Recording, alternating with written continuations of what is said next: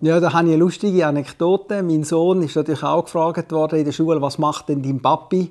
Dann hat er gesagt, ja, mein Papi ist eben Urolog, der macht irgendetwas am Penis, aber er kann noch anders.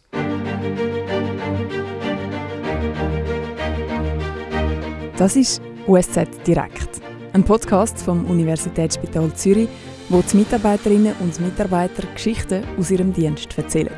Direkt, ungeschminkt und menschlich. Äh, mein Name ist Daniel Eberli. Ich bin der Chefarzt in der Urologie am Unispital Zürich. Ich habe zwei ganz flotte Buben, die jetzt im Gymnasium sind. Und ähm, ich bin Urolog geworden, weil ich einfach die älteren Männer als Patienten extrem gerne habe. In dieser Folge geht es um genau diese älteren Männer, die erst dann zum Doktor gehen, wenn ihnen die Frau ins Gewissen redet. Und Roboter, die mitreden, wenn jemand operiert wird. Leberfragenkreuz auf Endoskopanschluss positionieren. Und um Ärzte, die niemand mitreden lassen, wenn es darum geht, für den November ihre Schnauze wachsen zu lassen. Und natürlich darum, wieso es so wichtig ist, im Zusammenhang mit Prostatakrebs immer weiter zu forschen. Was er als Urolog genau macht, das ist für viele so ein bisschen ein Tabuthema. Viele Leute haben da so ein Schamgefühl, aber in der Urologie behandeln wir alle Organe, die Urin berühren. Das heißt, wir fangen bei den Nieren an, Harnleiter, Harnleiterstein, dann kommt Blase mit allen gutartigen und bösartigen Krankheiten, Prostata. Die Prostata die ist so quasi ein Ventil im männlichen Körper, wo entweder Sperma aus der Hoden rauslässt oder Urin aus der Blase und dafür sorgt, dass alles an den richtigen Ort kommt. Das wäre ihr Job, wenn sie gesund ist. Im Alter kann die Prostata aber immer weiter wachsen. Medizinisch ist nicht ganz klar, warum. Und klemmt dann irgendwann die Harnleitern ab und Männer brauchen dann sehr lange auf dem WC. Dem sagt man im Volksmund einfach Prostata. Jemand hat Prostata. Das ist an sich nicht so problematisch und kann mit Medikamenten behandelt werden. Prostata ist als Organ aber auch sehr anfällig für Krebs.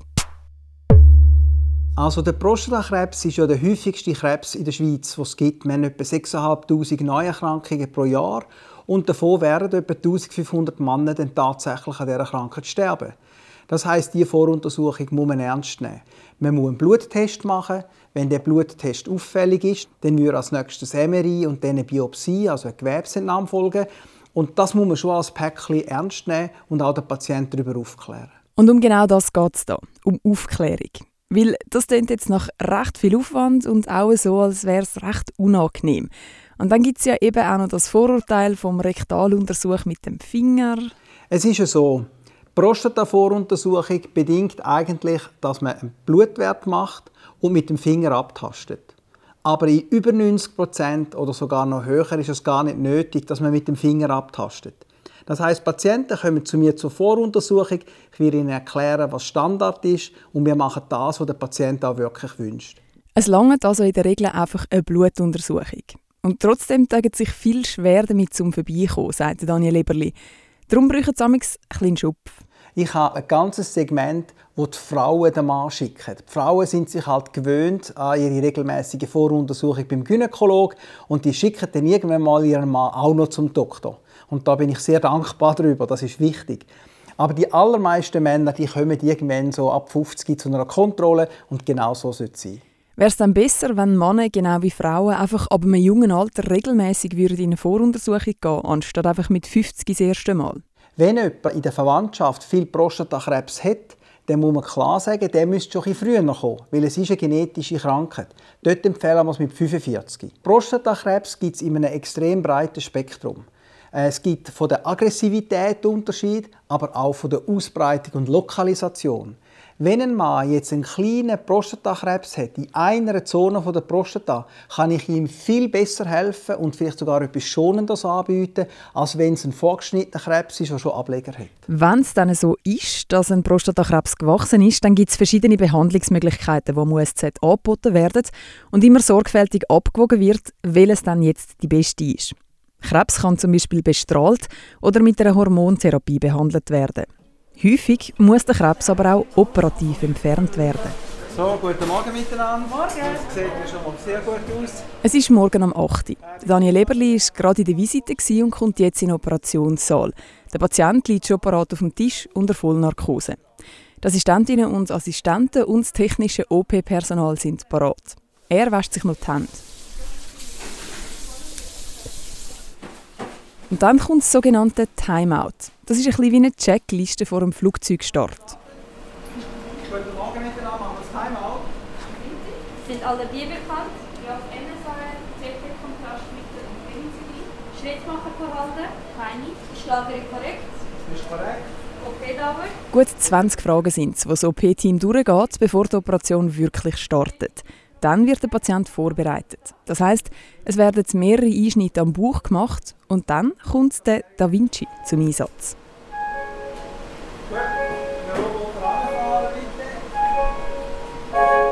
Leberfragenkreuz auf Endoskopanschluss positionieren. Noch 3 cm und Stopp. Endoskop für Zielvorgang installieren.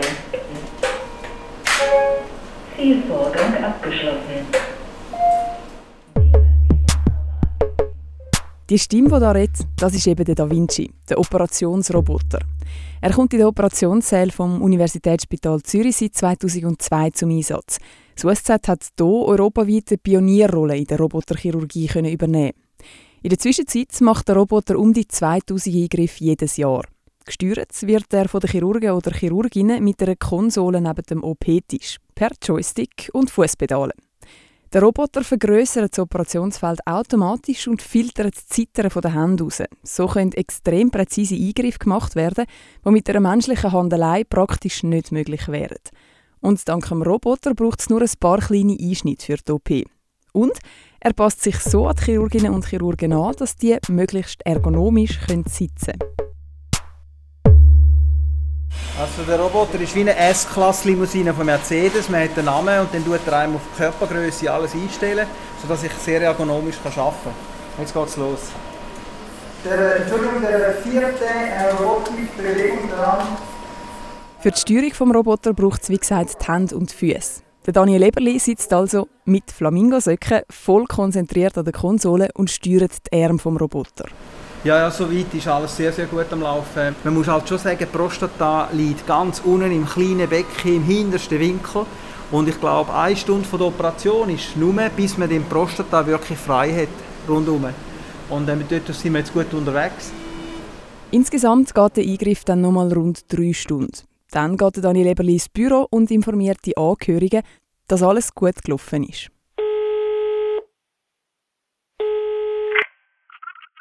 Ja, grüezi. Da ist der Daniel Eberli vom Unispital. Ja, genau. Ich lüte Ihnen an, um äh, die gute Nachricht zu überbringen. Wir sind fertig und es ist wirklich alles nach Plan gegangen. Ja, also Blutverlust war nicht gross und ähm, er ist jetzt am Aufwachen. Ja, Sie können ihn gerne besuchen, aber ergänzen bitte noch vier Stunden. Ich nehme an, so etwa am 6 Uhr wäre gut. Super. Ja, dann sehen wir Sie nachher bei der Visite. Alles Gute. Ja, ja, alles Gute. Bis bald.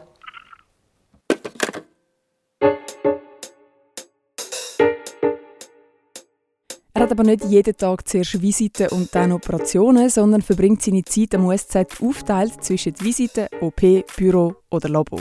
Also momentan ist es etwa äh, 30% operieren, 30% Patienten gesehen, die in eine Sprechstunde kommen und die restlichen 40% sind halt dann Visitensachen machen oder Forschung und Administration. Dann die Bosniak 1 System Beisides. Ja, gut, danke fürs Zeigen, das ist gut so.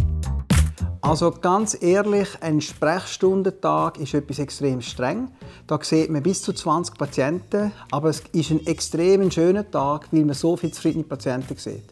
Also ich gehe immer an diesem Abend besonders glücklich heim, weil man spürt auch, was man gemacht hat und die Patienten zeigen einem halt schon Dankbarkeit.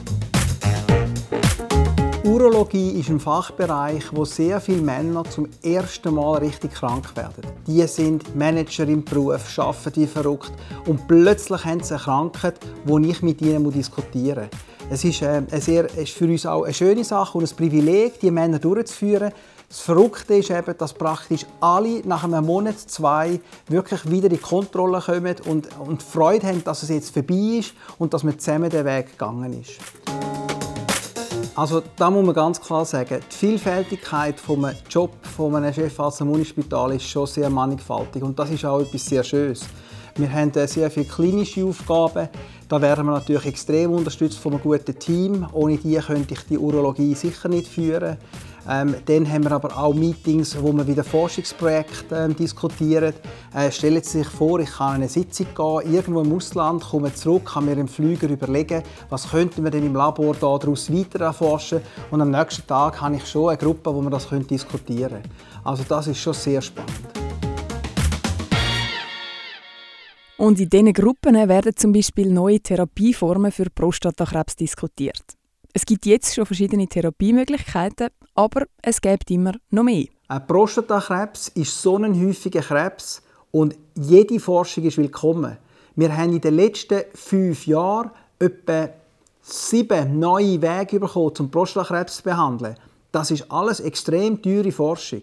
Zum Geld sammeln für diese Forschung haben die Männer in Australien eine Bewegung ins Leben gerufen. Der Movember. Also der Movember ist ganz eine wichtige ähm, Organisation. Die Idee ist klar dahinter, dass wir Männer ein bisschen mehr auf unsere Gesundheit schauen. Das Wort Movember ist eine Zusammensetzung aus Moustache, also Schnauz, und November und ist eine Aktion, wo Männer im Monat November ihre Schnauz wachsen lassen. Seit 2003 gibt es den Movember. Dort hat er mit 30 Leuten angefangen. Aktuell sind jedes Jahr um die 7 Millionen Menschen dabei. Es läuft so, dass all die, die sich einen Schnauz wachsen lassen, sich von ihrem Umfeld sponsern lassen. Und das Geld wird dann eben für Projekte im Zusammenhang mit Männergesundheit gesammelt. Übrigens können auch Frauen mitmachen. Die müssen sich keinen Schnauz wachsen lassen. Dafür können sie zum Beispiel für den guten Zweck bestimmte Strecken laufen. Die Leute äh, dann Geld auch spenden und mit dem wird gute Forschung gezahlt. Äh, Männer und Frauen leben ja unterschiedlich lang. Und es hat sicher auch ein Teil davon ist, weil einfach die Männer die Vorsorge nicht immer ganz so ernst nehmen. Und mit, auf das werden wir hinweisen.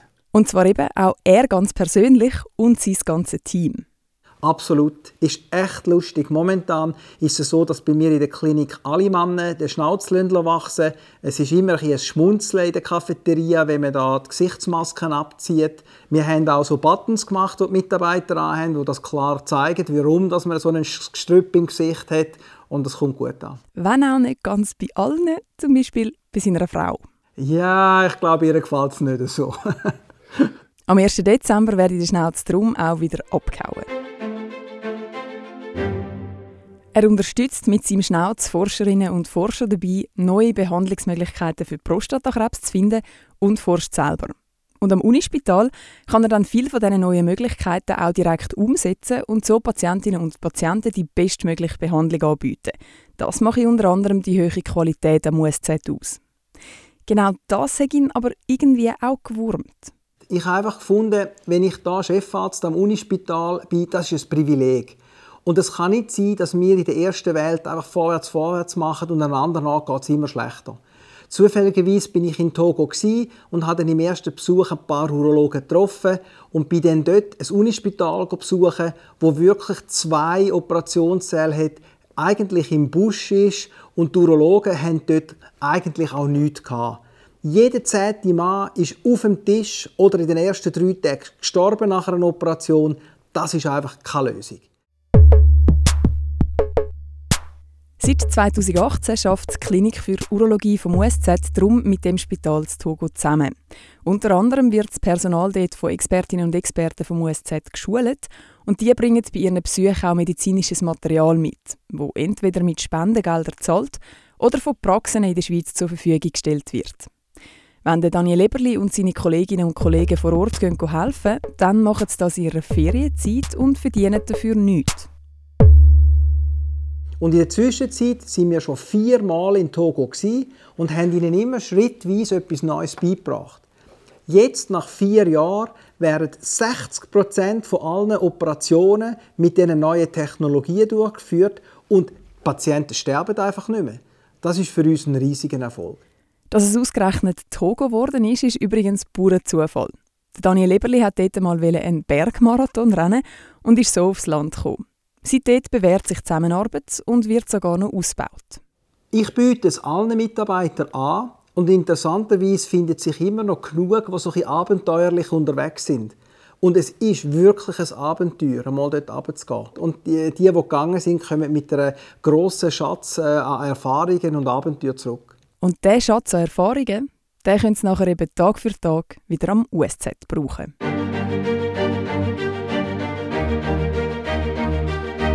Das ist USZ Direkt, ein Podcast vom Universitätsspital Zürich. Der Podcast ist produziert von Peter Hanselmann und mir, der Andrea Blatter von der Podcast Schmiede. Jetzt den Podcast abonnieren und keine weitere Folge verpassen. Auf usz.ch/podcast und überall dort, wo es gute Podcasts gibt.